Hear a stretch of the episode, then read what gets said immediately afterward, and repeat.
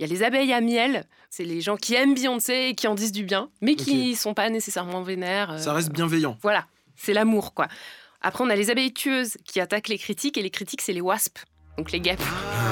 Et en plus, Les wasp, wasps. ce que ça veut. Et en wasps. plus, mais tu vois, wasp, c'est euh, pas innocent. White, anglo-saxon, protestant, bien les, pensé. les blancs américains, pour faire simple.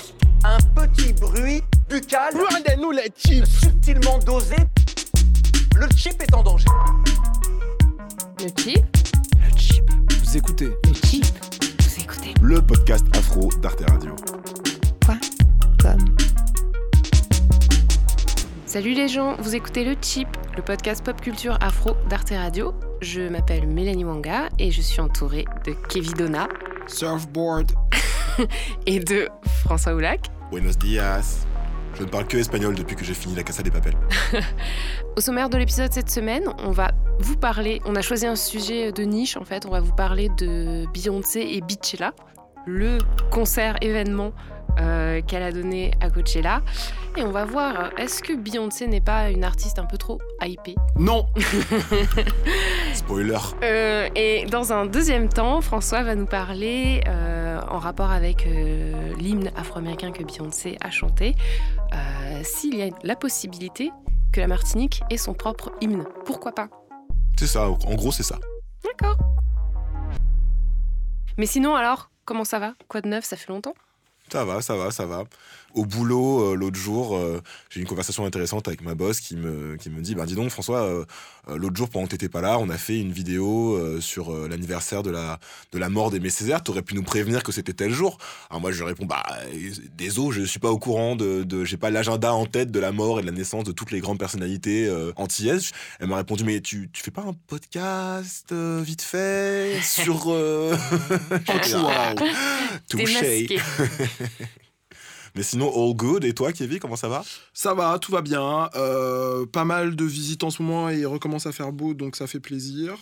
Euh, samedi soir, à l'alimentation générale, j'ai croisé une certaine Mélanie Wonga.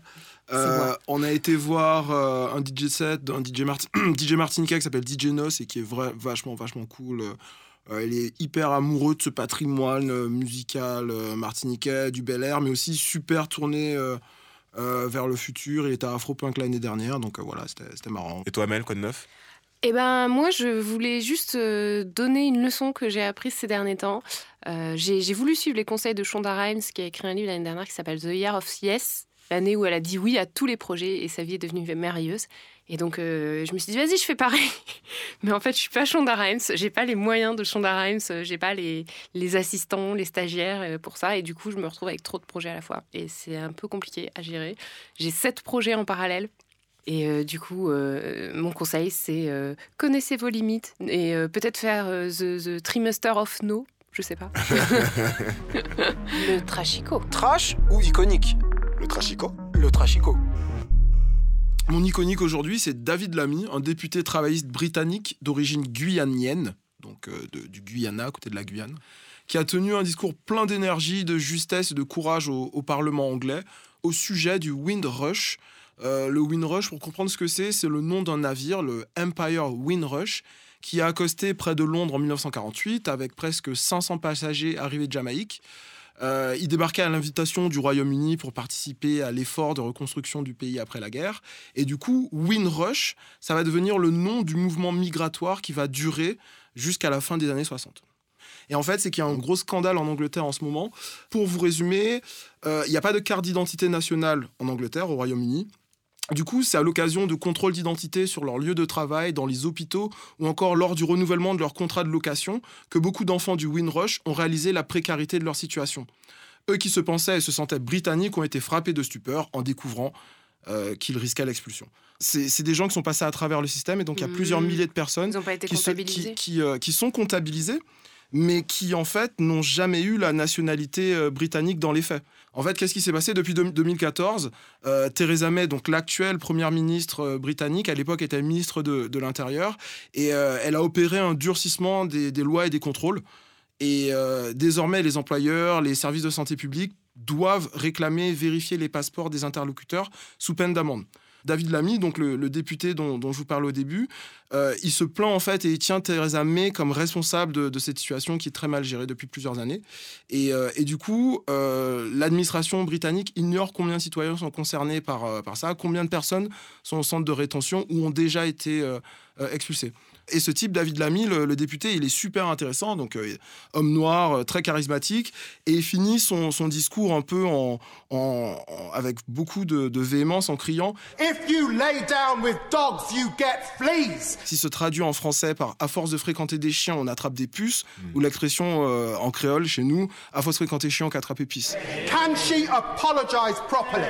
Can she explain how quickly this team will act to ensure that the thousands of British men and women denied their rights in this country under her watch? Yeah. Type super super charismatique qui baisse pas la tête parce qu'il a osé en fait réclamer un meilleur traitement de l'histoire et que c'est une ouais, un scandale national que ce soit que ce soit géré de cette façon-là et, euh, et c'est pas juste un truc où on peut euh, hurler à le Brexit à les Anglais ils sont méchants ils sont racistes c'est un climat général européen où euh, on peut dire que l'attitude est plutôt ouvertement hostile à l'égard des immigrés, hashtag loi, loi asile. Ouais, ouais. Mm. Alors Kanye West est euh, de retour sur Twitter depuis quelques jours, après euh, plusieurs mois d'absence des réseaux sociaux. Vous vous en doutez, je suis euh, hydraté euh, comme Jaja. Il a annoncé quatre sorties d'albums sur son label euh, Good Music dans la, dans la, foulée. Un album de Kanye, Alléluia. Un album de Pusha T, trop bien. Un album de Kid Cudi, ok, bah pourquoi pas, et un album de Tiana Taylor, on s'en balèque.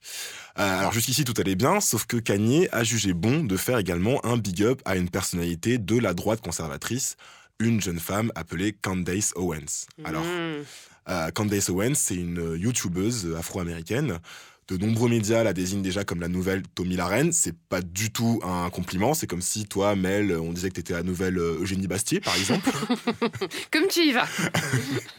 Et donc euh, Candace, elle a des vues euh, assez originales sur le monde, la société, la politique. Selon elle, euh, Donald Trump est le sauveur du monde. L'Amérique est le dernier bastion de la, de la civilisation telle qu'on la connaît. Black Panther est un film pro-Trump. Quant aux policiers qui tuent des Noirs, petit rappel, 987 morts en 2017 aux États-Unis, dont 25% de Noirs, alors que les Noirs représentent 13% de la population américaine, et bien lorsque les policiers tuent les noirs, c'est pas la faute du racisme systémique, mais de, je cite, l'ignorance de ces policiers et de la société plus générale. Victim mentality is not cool. I don't know why people like being oppressed. It's the weirdest thing I've ever heard. I love oppression. We're oppressed. 400 years of slavery, Jim Crow, which by the way, none of you guys lived through. Your grandparents did, and it's embarrassing that you utilize, you utilize their history. You're not living through anything right now. You're overly privileged American. Évidemment, je, je décerne un, un trash, enfin un iconique pour le retour de Kanye West, un trash, un pour, trash ce... pour ses idées politiques. Voilà, on, on va dire que c'est un triconique du coup. Euh, je sais que beaucoup de gens sont tentés d'annuler euh, Kanye, euh, surtout depuis qu'il a fait une photo avec Donald Trump. Mais bon, pour moi, c'est un grand nom. Kanye West euh, a fait Jesus Walk, il n'ira jamais en enfer. Et malgré tout, euh, je resterai sur une, une impression de, de trash, de, de d'éconique plus, plus générale. Leave Kanye alone. God show me the way because the devil's trying to break me down.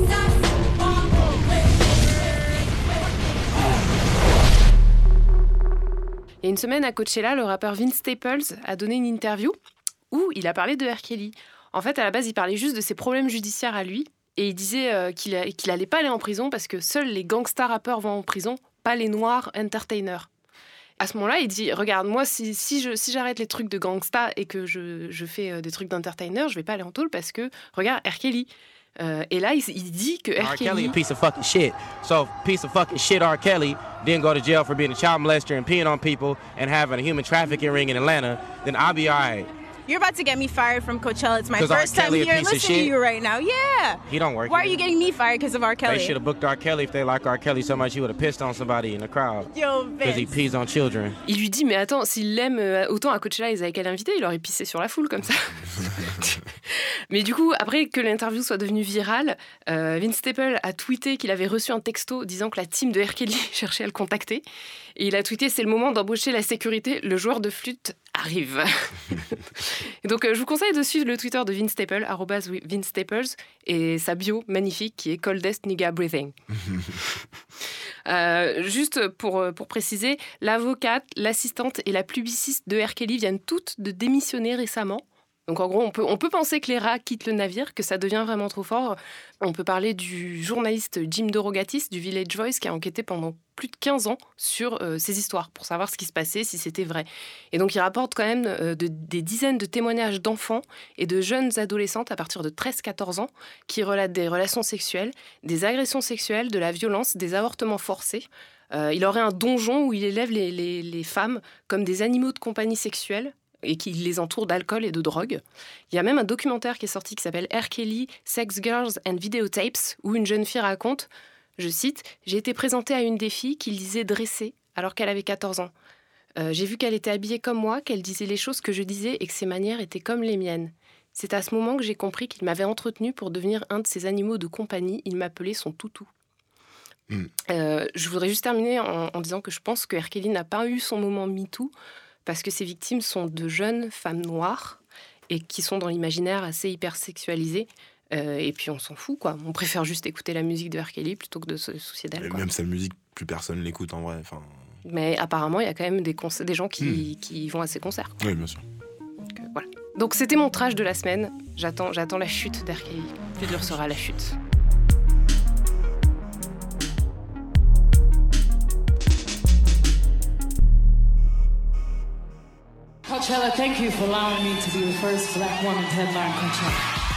Alors, samedi 14 avril, dans le sud de la Californie, euh, au festival Coachella, rebaptisé euh, Beachella euh, pour l'occasion, s'est tenue une performance que j'ai envie d'appeler Wakandesque, dans un festival plutôt assez blanc.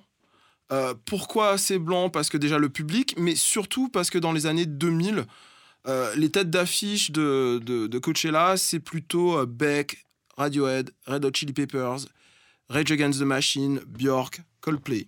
Hmm. Donc Beyoncé qui, euh, qui s'y produit, c'est déjà un événement en soi. Et puis en plus, moi ce que j'ai vu, c'est un hommage fort explicite à la culture noire, et en particulier la, la culture du Sud. Euh, elle a tout simplement revisité 15 ans de ses tubes mondiaux, mais un peu euh, façon université noire du Sud des États-Unis, les HBCUs, hmm. les Historically Black Colleges and Universities, donc les établissements, les universités traditionnellement noires. Howard. Euh, Howard, Spelman, Morehouse, euh, Clark University, enfin voilà, tous ces établissements euh, qui ont presque 150 ans d'existence. Que tu connais bien, toi, parce que tu as, souvent des étudiants de ces universités-là qui viennent à, ton, à tes Paris Noirs. C'est un, sujet en soi, les HBCUs, mais avant, avant de, de, de, parler un, peu plus de, ce que représente Beyoncé, est-ce que c'est super hypé, pas hypé, etc., qu'est-ce que vous en avez pensé, vous, en quelques mots?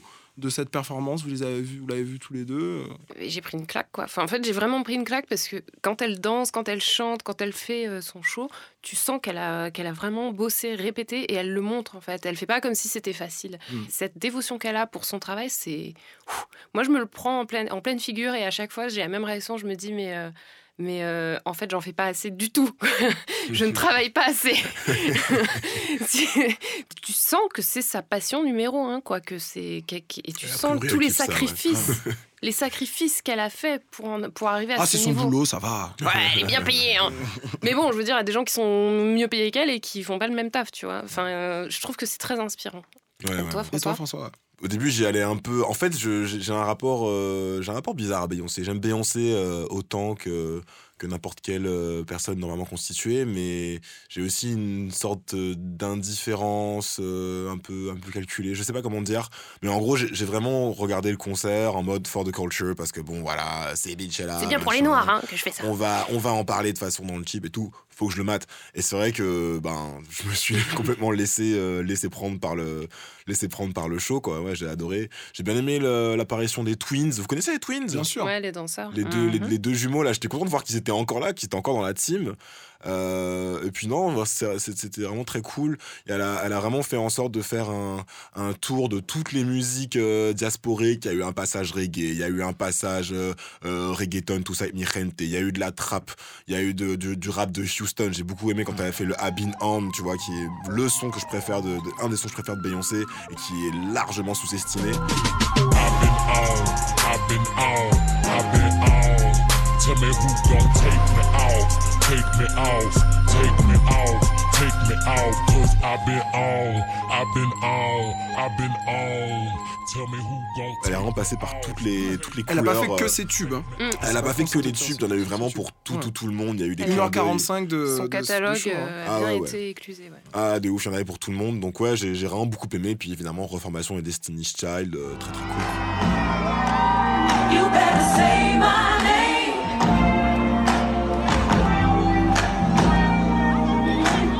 Ouais, ouais, ouais. Globalité. Et donc arriver à, à ce niveau-là de, ouais, de, de- de gloire, de célébrité, etc., est-ce qu'on peut dire qu'elle a, qu'elle a percé pas mal de plafonds de verre dans l'industrie de la musique? Est-ce qu'on peut pas se dire qu'on a rarement vu cette culture noire euh, à ce niveau-là? Quand je dis à ce niveau-là, je dis pas que Beyoncé nécessairement est la plus grande artiste de tous les temps, c'est pas ça le sujet, peut-être que François va s'y frotter un peu plus tard. Mais ce que je veux dire, c'est que euh, c'est assez rare, voire unique, de voir un hommage aussi explicite aux marching bands de la Nouvelle-Orléans, euh, à la culture urbaine de Houston, à l'afrobeat de Fela Kuti, dans des espaces comme Coachella, euh, euh, devant 100 000 personnes. À l'extérieur, à l'e- à l'extérieur, c'est difficile de se rendre compte de ça en tant que Français. Euh, Pour moi, Coachella, c'est le, c'est le, c'est le sommet du, du cool. Tous mes rappeurs préférés vont, vont à Coachella, donc j'ai du mal à me dire, ah là là, c'est un festival ultra blanc, ultra presque conservateur. Je connais le, le, le- le background du, du, Du festival du propriétaire de Ouais. Coachella, Qui est anti-LGBT, voilà, euh. anti-LGBT, euh, grand soutien euh, politique et financier de, de Trump, etc. Donc je sais que c'est un festival plutôt blanc, mais moi, de mon point de vue, je suis en mode, mais attendez, euh, c'est un festival euh, cool, quoi, tu vois. Dans les années 2000, quand elle avait encore un peu tout à prouver, euh, elle a fait ce que beaucoup d'arti- d'artistes noirs font, c'est-à-dire euh, euh, ne pas mettre en avant leur blackness nécessairement pour faire leur musique. Et je trouve que là, maintenant, elle peut se permettre de, de vraiment dire oui, je suis une femme noire. D'ailleurs, elle le dit dans le spectacle. Elle dit je suis la première femme noire à être tête d'affiche à Coachella. Merci. euh, Alors, mais, euh, mais ce ce qui, est, ce qui est vraiment intéressant pour moi, c'est que maintenant, euh, c'est une des, des rares artistes noirs euh, à être à ce sommet-là, en tout cas, comme tu disais, et à pouvoir dire je suis là, je suis noire, et je rends hommage à toutes les personnes qui m'ont précédé et qui ont fait que j'ai pu en arriver là. Alors- et ça, pour moi, c'est très fort. Alors, ma- moi, ma question, elle, elle rebondit un peu sur ce que tu dis, c'est est-ce que le fait qu'elle soit aussi vocale sur la question noire tout en étant un artiste euh, de talent, est-ce que ça veut dire qu'elle a besoin de protection? Est-ce que ça veut dire qu'elle a besoin de soutien? Et, et toute cette idée qu'il y a une beehive de gens qui doivent prendre la parole, qui doivent prendre plutôt la défense de, de, de- Beyoncé, est-ce que tu as des choses à me dire là-dessus? On peut en revenir à la, donc, euh, aux fans de Beyoncé. Je, peux vous faire un petit topo sur la Beehive, qui est le, le- plus gros fandom euh, pop culture au monde, on peut le dire. hein.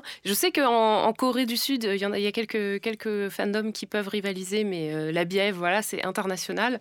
Donc c'est euh, le nom des fans de Beyoncé qui sont prêts à tout pour promouvoir leur idole et la défendre des critiques. Être euh, dans la Beehive, c'est un peu être comme euh, un fan du Real ou du Barça. En fait, tu joues avec les gagnants, quoi. Donc euh, le sport... se- Ah, tu fais avec les gagnants. non mais c'est vrai, le sport se déroule plus en fait dans la manière que tu as d'allumer les haters plutôt que de savoir si ton équipe est bien ou pas. Tu sais que ton équipe elle est bien quoi. Et on- la, la Beehive, on peut la, la retracer euh, à la fin des années 90 en fait euh, avec l'émergence d'internet. Le nerf central c'était beyoncéworld.net, puis dans les années 2000 thebeehive.com. C'est pour ça que, que c'est devenu le nom en fait du fandom. Donc la traduction c'est la ruche hein, pour les non anglophones qui nous écoutent. Le jeu de mots avec euh, Beyoncé, Bee, Beehive. Voilà. Hive, la ruche. Donc créé par des fans et designé par la team de Beyoncé, le site web. Donc c'est intéressant. Ils ont vu tout de suite le potentiel que On ça est en quelle pouvait année là, avoir. tu sais? On est en 2001-2002. Ok. Et aujourd'hui, la Hive est partout sur les réseaux sociaux. Sur Twitter, c'est Billy John qui est vraiment en tête de file, où il, sort toutes les infos, toutes les exclus sur Beyoncé, toutes les fancams. Et sur Instagram, c'est Light, euh, où vraiment, pareil, ils mettent les photos en ligne. Il y a une typologie des abeilles de la Beehive, du coup. Euh, Il y a les abeilles chercheuses, qui sont les wannabe journalistes, celles qui sont à la recherche des scoops sur Beyoncé et qui les ramènent. Il y a les abeilles à miel, c'est les gens qui aiment Beyoncé et qui en disent du bien, mais qui ne sont pas nécessairement vénères. euh, Ça reste bienveillant. voilà, c'est l'amour, quoi. Après, on a les abeilles tueuses qui attaquent les critiques, et les critiques, c'est les wasps. Donc les guêpes. Mais en plus, Les wasp, wasps. ce que ça veut dire. Et en wasps. plus, mais tu vois, c'est pas innocent. White, anglo-saxon, protestant, c'est bien les, pensé. les blancs américains, pour faire simple. Et pour finir, il y a les abeilles jaunes. Les abeilles jaunes, c'est qui, c'est ceux qui viennent, qui retournent leur veste, qui viennent que quand il y a euh, un nouvel album et qui disent j'adore Beyoncé. Puis après, Mais tu, attends, là, tu les vois là, plus. là, là- là, c'est toi qui fais cette typologie. Ah non, non, c'est la typologie officielle, François. D'accord, c'est En le- vigueur sur très bien. Internet. Très bien, très bien. Voilà. Quand Lemonade est sorti en 2016, il y a deux ans, avec euh, Becky with the Good Hair, et euh, où euh, il y a euh, une certaine Rachel Roy, qui est, qui est une Oui. styliste un peu dans le, dans le milieu euh, Hollywood, qui a dit euh, Oui, bah oui, ok, j'ai de good hair, euh, mais, euh, mais I don't care. et, et là, c'était fini, la Beehive l'a trouvé, l'a terminé. Il y a eu des abeilles partout sur son, sur son profil, elle a reçu des menaces et tout. Donc, effectivement, ça, ça peut aller loin, mais on peut le comprendre comme, comme le fait que Beyoncé ne parle pas beaucoup aux médias. Euh, ne se livre plus maintenant aux médias. Il n'y a plus d'interviews, il n'y a plus rien. Donc la Hive euh, parle à sa place en fait. Euh, la Hive la défend, la Hive explique ses actes, la Hive, la Hive explique son œuvre à sa place. Et quitte à y aller trop fort effectivement.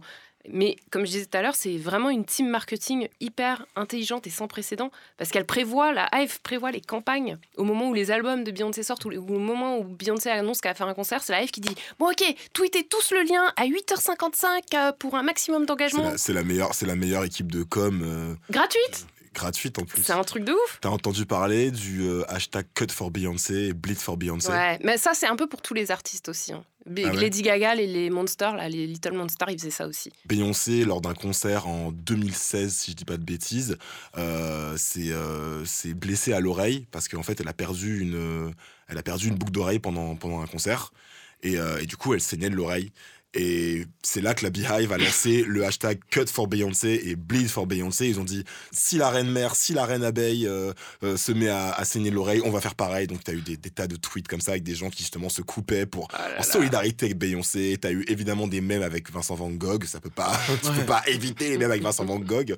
Et donc ouais, j'avoue que j'ai rarement vu un niveau d'engagement pareil. euh. Quoique, il y y, a eu des, des trucs pas mal aussi sur, sur les Swifties et sur les, Ouais. les Beliebers. hein. Mais c'est vrai que la, la Beehive, elle est particulière. Voilà. Euh, si on revient à la, à la- à la performance de, de, de Coachella, moi ce, que, moi, ce que je pense qui justifie euh, les enfin, la passion, la, la- la dévotion que beaucoup de gens ont pour Beyoncé, c'est son, son espèce de militantisme soft.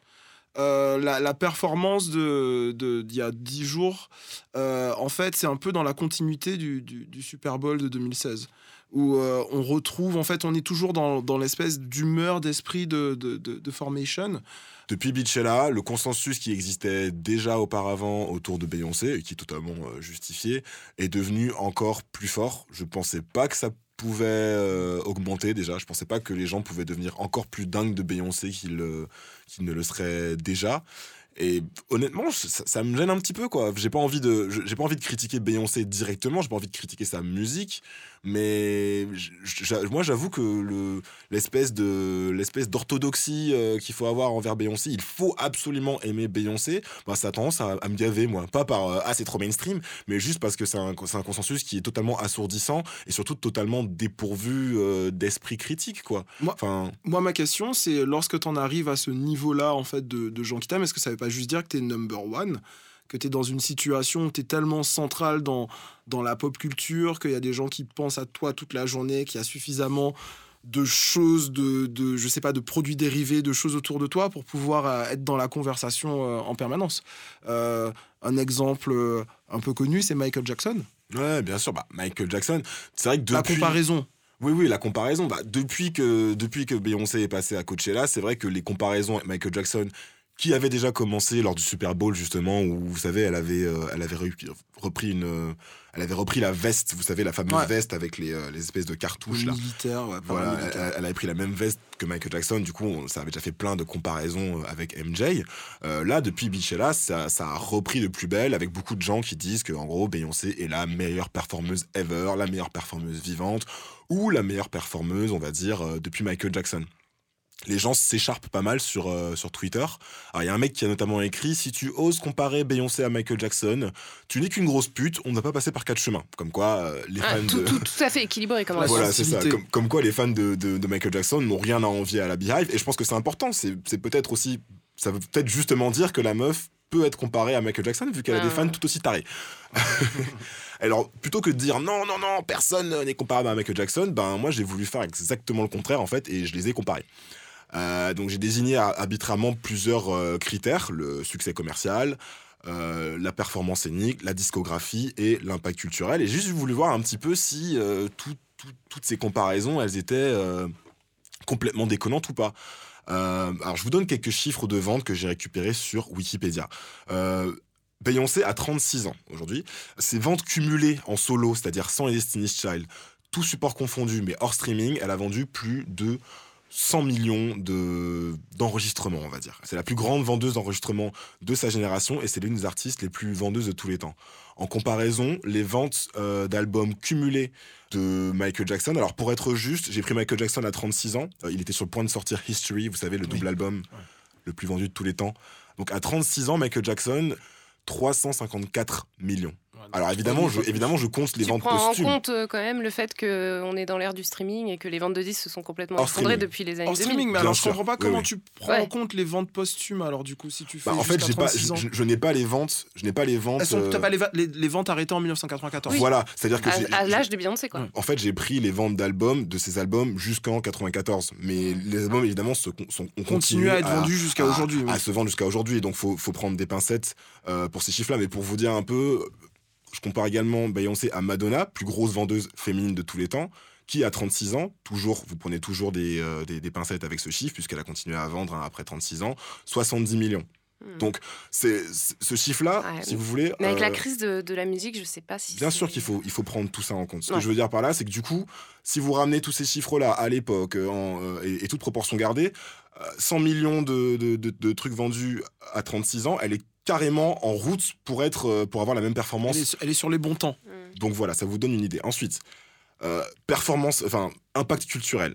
Alors, euh, il y a un article intéressant de Stereo Williams dans le site de Billboard à propos de, de la façon dont, dont Beyoncé euh, navigue dans la, dans, dans- dans la pop culture et dans la black culture. Alors, je vous le cite. On est face à une femme noire qui manie le genre d'influence culturelle qu'on a refusé à ses prédécesseuses. De son temps, Janet Jackson n'a jamais été reconnue comme l'innovatrice qu'elle était. Diana Ross et Whitney Houston étaient des icônes, mais marketées de manière à plaire à une audience mainstream. Et Lauryn Hill, dans les années 90, est devenue une star, mais s'est éloignée ensuite du grand public pour euh, voilà, Ouais. tous, les, euh, tous les problèmes que vous lui connaissez. Là encore, on a... On est face à une spécificité de Beyoncé. On... En fait, j'essaie de me demander pourquoi elle est. Qu'est-ce qu'elle a de si spécial, vous voyez? J'essaie de la, de la comparer Bah, un peu à L'époque s'y prête aussi, tu vois. Euh, on- Tu parles de Whitney Houston, mais justement, Whitney Houston, euh, dans, dans tous les films et les documentaires qui lui sont consacrés, on explique très bien que ses managers disaient il faut que tu plaises aux blancs. Donc en fait, la blackness, euh, tu la mets en sourdine, tu te mets des belles robes euh, bien sages et tu t'attaches les cheveux et, euh, et tu chantes des chansons d'amour euh, hyper euh, pures. Quoi. Et, et Beyoncé, elle a cette chance de pouvoir à la fois euh, effectivement plaire aux blancs, parce que Single Ladies, euh, combien de meufs ont, ont repris cette chanson sur YouTube euh, voilà. Et à côté de ça, pouvoir exprimer des choses, de une- sa sexualité de femme noire, notamment avec l'album euh, Self-Titled, tu vois, qui, qui, qui- enfin, qui était impensable pour une, une femme comme euh, Whitney Houston. C'est pour ça que moi, je pense que quand elle a dit, voilà, tous les gens qui sont venus avant moi et qui m'ont permis d'être là, et quand euh, Beachella, en fait, était un hommage à toute cette musique de la di- diaspora noire, euh, à l'histoire américaine, elle le sait, en fait, elle en est consciente, je pense, de tout ça. Je pense que ses prédécesseurs n'ont pas eu la chance d'être aussi vocales euh, à propos de leur blackness qu'elle elle a pu l'être. Euh, Je sais pas ce que tu en penses, Kev. Sa blackness ne- n'a n'a pas autant été une barrière que ça a pu l'être pour euh, Nina Simone ou même pour beaucoup plus proche de nous. Euh, Lauryn Hill, que, que tu as mentionné, il y a une vidéo super intéressante euh, qui montre comment euh, The, The of Lauryn Hill, 20 ans plus tard, est encore complètement pertinente. C'est une vidéo d'un YouTuber qui s'appelle The Nerd Writer.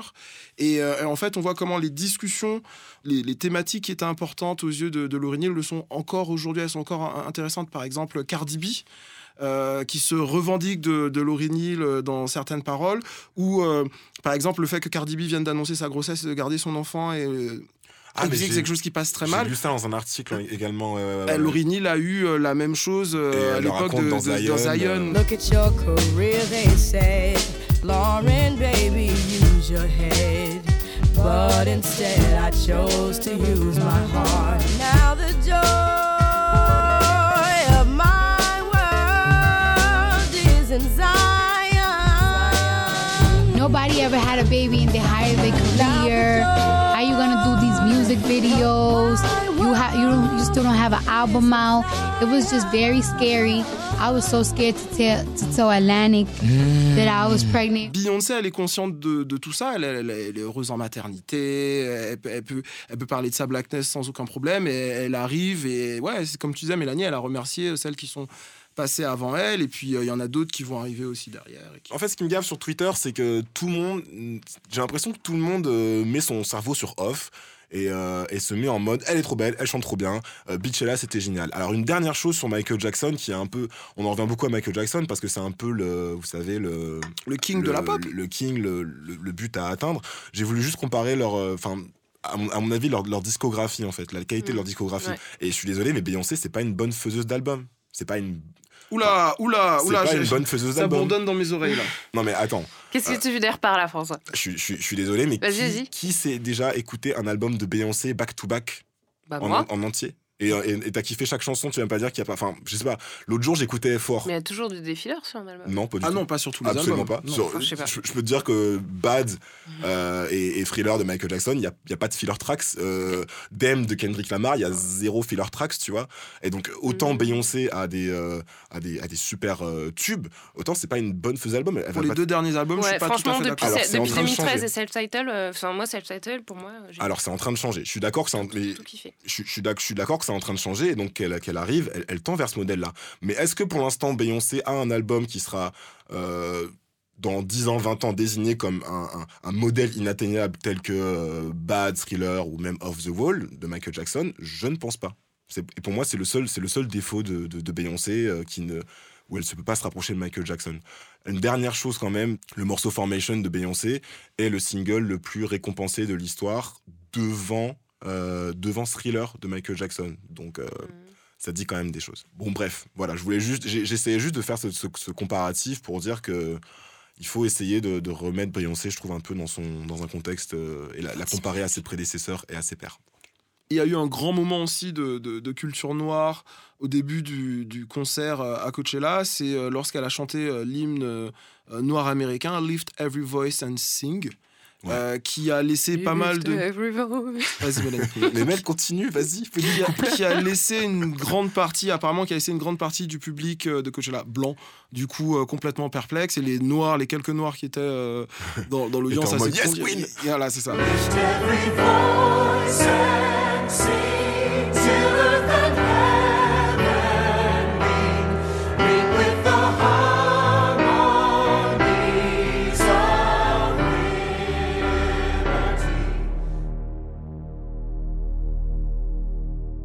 Euh, François, ça t'a inspiré une réflexion? Ouais, ouais, ouais, ouais, parce que euh, du coup, moi j'ai entendu ce morceau comme tout le monde, mais je savais absolument pas de quoi il s'agissait.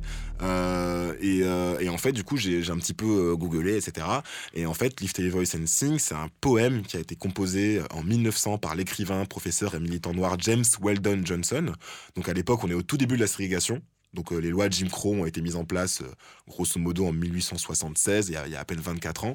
Et à l'époque, Johnson est le principal d'une école située à Jacksonville en Floride. Et pour célébrer l'anniversaire d'Abraham Lincoln, qui est quand même le mec qui a aboli l'esclavage euh, aux États-Unis, il reçoit à l'école un invité de marque, Booker T. Washington, grand homme politique afro-américain. Et donc il compose ce poème consacré à l'émancipation et à l'exaltation du peuple noir, et il le fait réciter par ses élèves. Cinq ans plus tard, le frère de John Weldon Johnson, John Rosamond Johnson, met le morceau en musique. Et en 1919, le NAACP, qui est l'une des principales formations politiques afro-américaines, surnomme le morceau The National Negro Anthem. Et c'est comme ça que la chanson est, compo- est- est considérée depuis. C'est devenu une sorte de d'hymne national officieux des Noirs américains. C'est devenu une sorte de, de, de standard, tu vois, repris par, euh, par Ray Charles, cité lors de la, la cérémonie euh, d'investiture de J'ai entendu la, la version de Ray Charles euh, aujourd'hui. Elle est très Elle, cool. elle est très cool. Elle est très très différente. Ça n'a rien à voir Ah avec ce bah, qu'elle a chanté. Le, le morceau original sonne un peu gospel, on va dire. Alors que là, ouais, Ray Charles, il, il te met un, un nouveau, euh, un nouvel éclairage, quoi, forcément, Ah, totalement. Euh, et donc, vous connaissez en plus le rapport problématique que les Afro-Américains ont avec euh, l'hymne national officiel euh, Tu Star veux dire celui Banner. où on dit que les esclaves doivent courir euh, Ouais, que les, que les, que les esclaves euh, en fuite ne. Enfin, ne- c'est ne pas tous, hein, les gars. Il y, en, il y en a qui sont très très fiers de leur hymne, qui le chantent. Hein, euh, Oui, de, non, de bien sûr. Nord-américains qui sont patriotes. hein. Ah oui, oui, bien sûr, Ouais. mais quand je dis Oui, les mais Afro-Américains. c'est voilà, tu vois, Mm. les gens qui lisent la chanson jusqu'à la fin. quand j'ai appris que les Afro-Américains avaient leur propre hymne, j'étais un peu. Bah, j'étais un peu vénère quoi, j'étais un peu j'étais un peu jaloux quoi. Les mecs ils ont Beyoncé, ils ont Et nous ils ont le hip-hop, ils ont Kwanzaa, tu vois, ils ont tout ce que tu veux, ils ont Insecure. Euh, nous on a Lucien Jean-Baptiste et pas d'hymne quoi. Euh, c'est quoi ce bordel? Donc je me suis mis en tête de chercher si on avait un équivalent euh, en Martinique.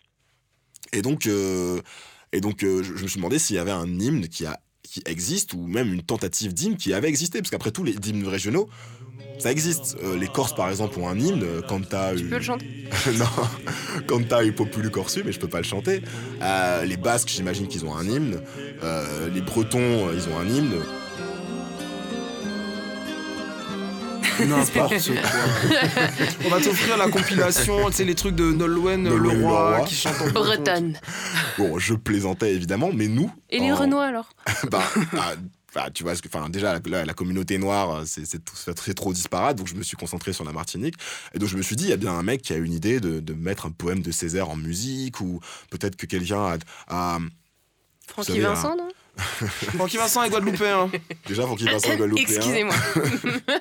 Comment tu le, tu le rejettes immédiatement Sur le bus. Ah bah s'il y, avait, s'il y avait un blanc dans la pièce, il dirait forcément Mais attendez, vous avez la compagnie créole au moins, non? C'est bon pour le moral, c'est Faline je, je me suis dit peut-être que quelqu'un avait eu l'idée de, d'exhumer un, un chant en créole euh, chanté par les nègres marrons, par exemple. Euh, je précise que les nègres marrons, on parle des esclaves qui euh, s'échappaient Oui. des plantations, non pas du groupe formé par Jackie, Jackie et Benji. Et, Benji. et, euh, Et Jamatic, qui était et. Jamatic, le troisième, tout à fait. Et donc bref, j'ai un petit peu cherché et euh, bah, la question est plus intéressante que la réponse parce que la réponse c'est non. Voilà. Ah bon on a, ouais, on Putain, a- je croyais que t'allais nous sortir un truc euh, incroyable. Non, euh, non, Qui serait absolument le nouveau pas. générique du chip. Et non. Absolument pas, absolument pas. On a, on a deux, on a deux drapeaux en Martinique euh, qui se font plus ou moins concurrence. Le drapeau à quatre serpents, euh, utilisé à la- par la marine marchande jadis. La marine marchande désigne tout ce qui relève des échanges commerciaux, parfois maritimes de biens, de marchandises, mais également de personnes. Elle est donc très impliquée dans la traite négrière et est en charge du transport des esclaves capturés sur le continent africain. Et le drapeau rouge vert noir qui est euh, défendu et revendiqué par les indépendantistes Et les autonomistes. et les autonomistes. Mais que signifient ces couleurs? Le noir symboliserait la cause noire, la couleur de peau des afro-descendants et les racines africaines. Le rouge, le socialisme ou le sang versé par les ancêtres pour la cause noire. Le vert, enfin, la nature, l'environnement et la vie paysanne. mais on n'a pas d'hymne. Alors, j'étais un petit peu vénère, donc pour le coup, j'ai euh, décidé de faire du journalisme, une fois n'est pas coutume, et, euh, et j'ai contacté une chercheuse euh, spécialiste qui a, qui a écrit une, une thèse de doctorat sur l'émergence des mouvements autonomistes et identitaires en Martinique. Et donc, elle s'appelle Ulrich Zander, et, et je, lui ai posé la, je lui ai posé la question, et elle m'a dit qu'en effet, elle n'avait pas connaissance d'un quelconque hymne, et que pour elle, la spécificité du nationalisme euh, martiniquais, du nationalisme postcolonial euh, martiniquais, c'était que c'était un nationalisme principalement euh, culturel. C'est-à-dire que c'est un mouvement de revendication et de défense de nos traditions, de, de, notre langue, de, notre musique, de notre, de notre patrimoine culinaire et autres. Et que- et qu'en fait, jamais ce combat politique, même chez les autonomistes, même chez les indépendantistes, ne s'était suffisamment déplacé sur le terrain politique pour ce qui est une vraie revendication d'indépendance euh, politique complète et un hymne qui aille avec. Malgré, euh, et, ce- et cela malgré euh, le- le- l'existence de ce, de ce drapeau. Donc j'étais un, petit peu, euh, un petit peu frustré. Et puis je me suis dit peut-être qu'on a quand même un, un chant qui pourrait s'en rapprocher. Vous voyez, une sorte d'équivalent de, du Bella Ciao, de la Casa des Papel. Qui est italien. qui est italien, mais qui a été chanté en Espagne.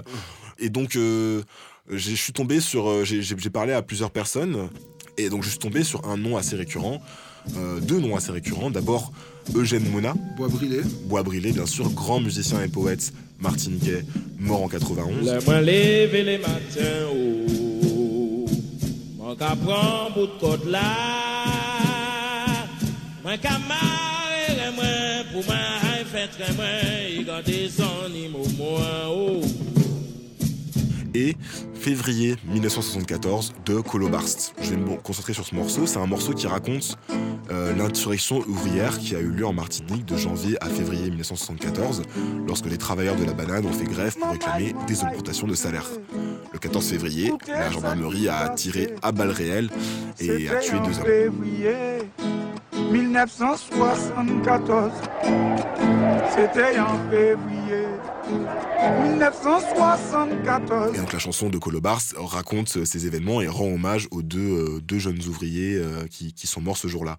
Et donc après, après cette insurrection euh, ratée, euh, il y a eu un sentiment exacerbé d'injustice et, et, euh, d'hostilité aussi envers euh, cette société euh, postcoloniale dans laquelle on vit, euh, qui, qui, ferait de, qui ferait de février 1974 un bon candidat, on va dire, à, à une sorte d'hymne euh, d'hymne martiniquais, mais euh, c'est pas du tout, ce morceau-là a pas du tout cette, euh, cette, cette fonction, quoi. Enfin, je sais pas ce que t'en penses, Kev. euh. Je pense pas que Colobars, quand il a écrit le morceau, il ait eu l'envie Voilà. d'en faire un hymne. Et puis, euh, a- a- après, un hymne, ça se décide pas forcément Ça dans pas l'intention. forcément de hein. manière C'est- arbitraire, c'est- tu c'est- vois. C'est pas forcément celui qui, qui l'écrit euh, qui le décide, mais, euh, mais je pense que Eugène Mona, peut-être que Bois Brûlé, ça pourrait aussi être, euh, un morceau qui a, sa symbolique, parce que justement, le, bois brûlé, c'est justement cet ouvrier agricole euh, noir qui travaille, au soleil. Eugène Mona, ouais, c'est une, une tradition assez. Enfin, comment dire? Ouais, il a, une, il a une place spéciale, je pense que ça, c'est c'est ce qui s'en rapproche de plus. Après, je... Ouais, parce qu'il incarne vraiment l'âme de l'âme du pays, quoi. En quelque Mais, mais tu, tu vois, cette réflexion qu'on a, euh, c'est intéressant parce que euh, c'est vrai que la question du drapeau est quelque chose qui a été pas mal débattu. Euh, depuis longtemps et même récemment, il y a la vidéo euh, de nos amis du RAC, si ça vous intéresse, sur YouTube. Ces deux drapeaux représentent deux visions totalement différentes. Mais sur l'hymne, j'avoue que je m'étais jamais posé la question. Ouais, ouais. Et, euh, et que, ouais, ouais c'est, merci Beyoncé du coup hein, pour. euh, Ben ouais, ouais, c'est- marrant. mais Merci du pour coup- l'idée, quoi. Si vous, peut-être peut-être que- peut-être qu'il y a des auditeurs euh, du, du, du chip qui ont des choses à, à dire. Si vous connaissez des, des choses qui, selon vous, euh, s'en rapprocheraient mieux et que vous êtes martiniquais ou, ou- Ou même, Guadeloupe- ou même guadeloupéen, on on n'est pas, on n'est pas sectaire. Ils ont hein. le droit quand même, les Guadeloupéens. Allez, bah, les Guadeloupéens, ils font leur truc. Hein. Enfin, tu vois, Ouais, même même bagaille, mais quand même, quoi. Voilà, ils tuent leur béquet, ils font, ils font, ils font leur bail. Ils font leur bail.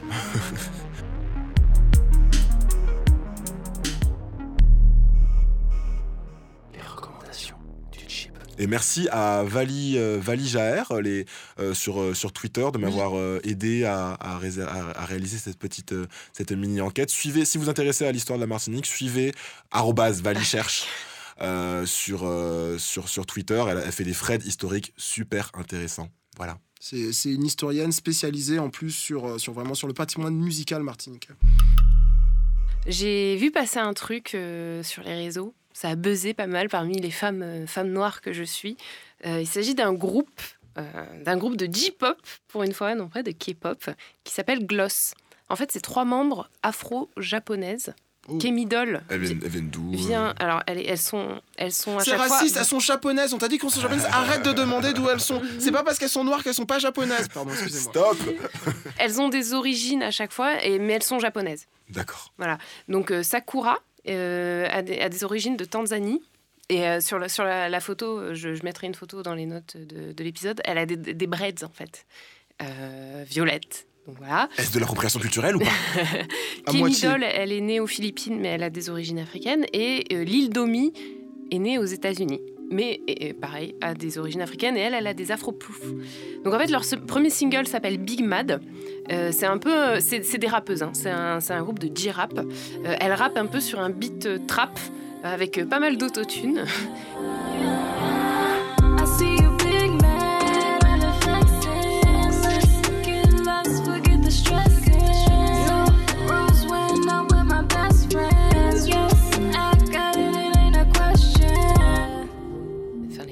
noires ne sont pas trop mises en valeur, on va dire, dans les médias japonais. Et donc là, c'est un peu un vent d'air frais qui souffle. Et du coup, tout le monde stanne déjà ces meufs alors qu'elles ont juste une chanson avec un clip où on les voit euh, prendre des photos dans le clip. Donc voilà, je conseille Gloss. Deux recommandations. La première, c'est de la vraie musique. Ah, J'ai vu le regard que tu me lançais pendant que je parlais de mon truc, hein, Kevin. Sois pas sectaire comme ça. hein. C'est euh, c'est un album qui s'appelle Isolation d'une artiste qui s'appelle Kaluchis. Euh, c'est sorti il y a deux semaines. Euh, c'est son, premier véritable album. Elle avait eu avant un petit projet qui s'appelait euh, Paul Vida. Paul Vida, sorti en 2015. C'est exactement ça. Euh, Kaluchis, euh, elle est très très très très très chère à mon corps, à mon cœur.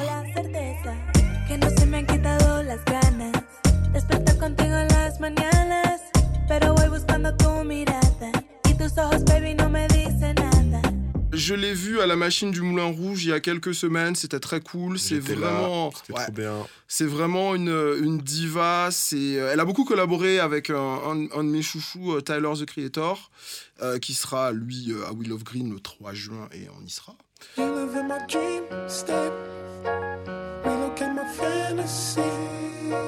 I stay in reality.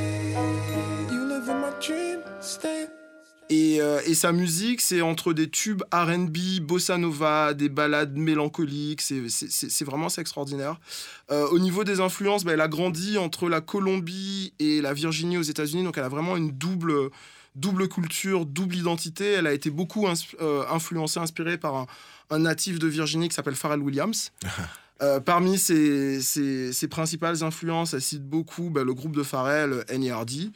Et, euh, Ellie Hardy, vraiment. N- Oh. NERD, No One Ever. Really Dies. Thinking about the time we shared and how I wasn't there. It hurt me. Putain, mais tout le monde dit nerd, frère. Nerd, si vous Nerd, voulez. quoi. Euh, et, euh, On est en France, ici. Dans ce nouvel album, il y a, il y a- il y a plein de, de, de- ouais, de, de- de morceaux hyper euh, qui, qui vont droit au but, qui font, qui font mouche. Ce sera ma bande son de l'été, notamment le morceau Teeth in My Neck.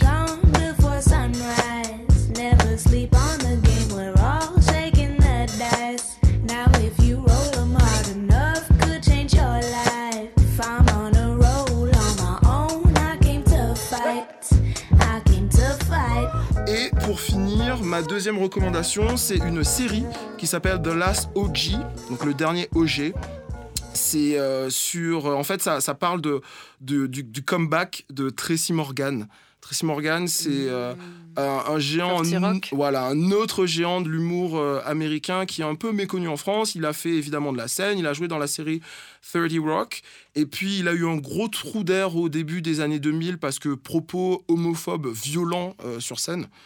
Euh, il a eu une grosse traversée du désert, euh, il s'est fait renverser par un camion, il a été dans le coma, il s'en est sorti, il est revenu sur scène l'année Karma dernière. is a bitch. Et en fait, ben justement, c'est pour ça il revient un peu pénitent. Ah et, euh, et ouais, et donc il revient un peu. euh, le- la, la- la série, en fait, il est euh, un mec qui est parti 15 ans en prison euh, pour trafic de crack et euh, qui était amoureux euh, d'une de, de sa, de, sa, de sa petite amie. Il part 15 ans en prison, il revient, sauf que ça se passe à Brooklyn. Et qu'en 15 ans, Brooklyn a pas mal changé. Here it comes. Can you believe it? I don't recognize my neighborhood. My girl is married to a white dude, and I have kids. I gotta make this right. I got a job, so can I see the kids away? Why you doing your man math, Shay? No reason. No reason at all. Okay? All right, great. bye bye. C'est complètement gentrifié. Donc lui, il revient avec plein de bonnes intentions, mais en fait, euh, tout va bien pour tout le monde. On n'a pas besoin de lui, on l'attend pas. Sa petite amie est jouée par Tiffany Haddish, donc euh, une, une des révélations de l'année euh, 2017, euh, qui elle ne l'a pas attendu. Elle s'est mariée avec un homme blanc, ce qui est très très drôle. Et puis euh, pour finir, euh, derrière tout ça, on, on a, on a un certain Jordan Peele. Ah, c'est le créateur de la série, qui est connu pour un, un film qui s'appelle Get Out Je le connais absolument pas. qui, a eu euh, d'assez bonnes critiques. Le film, la, la série a un petit côté euh, Goodbye Lénine. Justement parce que vous savez, cette personne qui est absente, qui revient et à qui on essaie de ne pas trop dévoiler la réalité euh, euh, trop rapidement. Donc voilà, c'est- très drôle. Euh, c'est pas non plus Atlanta, c'est pas une série euh, qui révolutionne le genre, mais c'est vraiment cool. C'est diffusé en France sur Warner TV. Je ne savais pas que cette chaîne, cette chaîne existait, mais c'est disponible dans le bouquet MyCanal. Voilà, The Last OG. Alors moi, je voudrais vous recommander un film qui est disponible sur Netflix qui s'appelle Roxanne Roxanne et qui raconte l'histoire de Roxanne Chanté, euh, qui est une légende euh, du hip-hop. C'est une jeune femme qui a grandi dans le quartier de Queensbridge à New York. Nas. Exactement, le quartier où un certain Nazir Jones euh, a également grandi. Et, euh, et c'est un film très intéressant à plusieurs, à plusieurs titres. D'abord, il a été produit euh, par euh, Other, I Am Other, qui est la compagnie de, Pharrell Williams. Euh, il a été réalisé, il a été produit également par Lawrence Fishburne. Donc on a là des gens qui sont plutôt très bien int- intentionnés envers la, envers la culture, culture hip-hop et la culture noire en général. Et, surtout, c'est le premier film de ce calibre, présenté notamment à Sundance, qui, a, qui est consacré à une, à une rappeuse. Out there in the world thinking you grown. What the hell happened to you, Shantae?